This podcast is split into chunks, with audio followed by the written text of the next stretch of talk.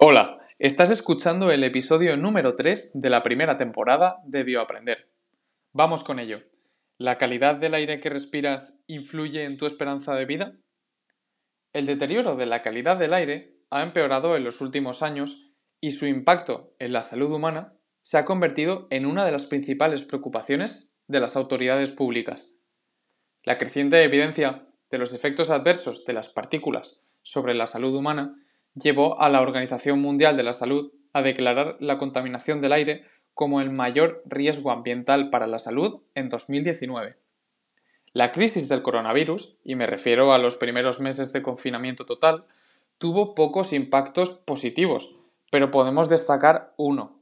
La contaminación ambiental por fin se redujo y con ello las consecuencias negativas en la salud de las personas.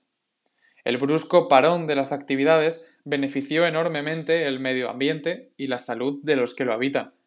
El descenso de la actividad industrial, los desplazamientos en vehículos a motor y el menor consumo se tradujo en una menor contaminación. Esto nos dejó aire limpio, aguas claras y cielos despejados.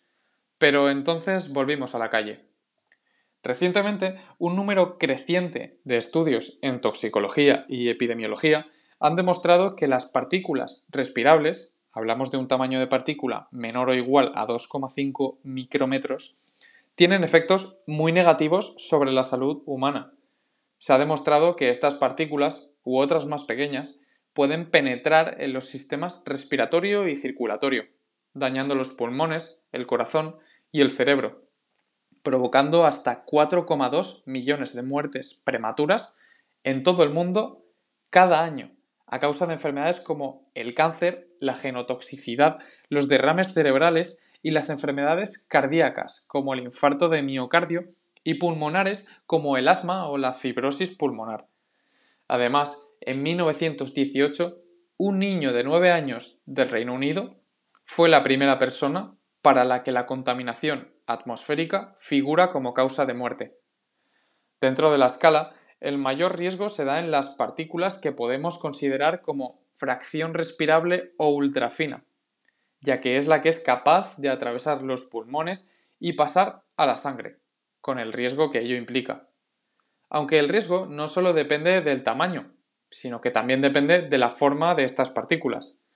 El riesgo es mayor cuanto mayor sea su relación de aspecto, es decir, cuanto más alargada y fina sea la partícula.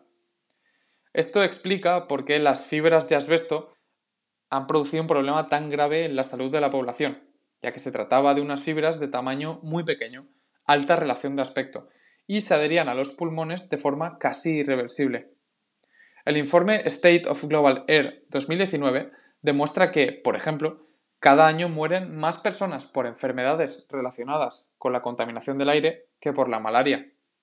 También mueren más por esta causa que por el tabaco según este informe, es la cuarta causa de reducción de la esperanza de vida y la quinta, la contaminación solo por partículas muy pequeñas, ya que las partículas con un diámetro aerodinámico menor a un micrómetro pueden penetrar en los sistemas respiratorio y circulatorio, estando estrechamente relacionados con la incidencia de enfermedades humanas y la tasa de mortalidad en entornos urbanos. Todos podemos hacer un poco por mejorar esta situación en nuestras rutinas y en casa. Las opciones son múltiples. Con ello, no solo mejoras la salud del mundo en el que vives, sino también la tuya, y ayudas a concienciar de la importancia de hacer pequeñas acciones, porque la mejor forma de enseñar es dando ejemplo. Y hasta aquí el bioaprendizaje de hoy. Si te ha gustado, puedes compartirlo con ese amigo que ignora la importancia de cuidar el medio ambiente. Así le haces entender que esto también es asunto suyo y a nosotros nos ayudas a seguir creciendo. No te pierdas nuestra actividad en Instagram y en Twitter, arroba bioaprender. Muchas gracias por seguir al otro lado. Hasta luego.